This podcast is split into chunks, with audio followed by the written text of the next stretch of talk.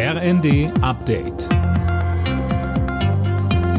Stündlich neu. Auf den Punkt informiert.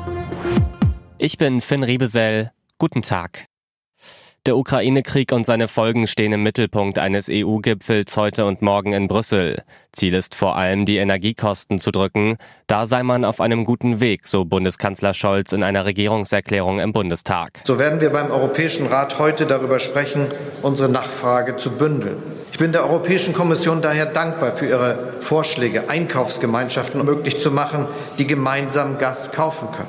Richtig ist auch, ein Teil der Kapazität der europäischen Gasspeicher im nächsten Jahr gemeinsam zu befüllen. Mit dem Modell Trading Hub Europe haben wir gezeigt, wie das gehen kann. In den von Russland annektierten ukrainischen Gebieten gilt von heute an das Kriegsrecht. Das hat Kreml-Chef Putin angeordnet.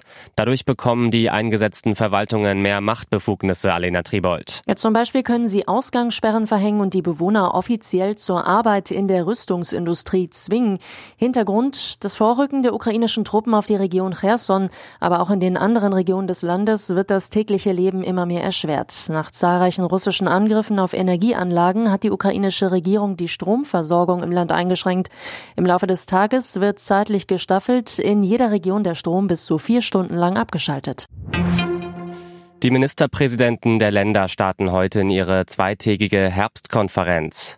Mit dabei sind auch Bundeswirtschaftsminister Habeck und Bundesfinanzminister Lindner. Sie wollen unter anderem über die Entlastungsmaßnahmen und deren Finanzierung beraten. Die kleine Braunelle ist von der Hamburger Loki Schmidt Stiftung zur Blume des Jahres ernannt worden. Das Staudengewächs sei durch Düngung und häufiges Mähen in vielen Regionen Deutschlands gefährdet, heißt es zur Begründung. Alle Nachrichten auf rnd.de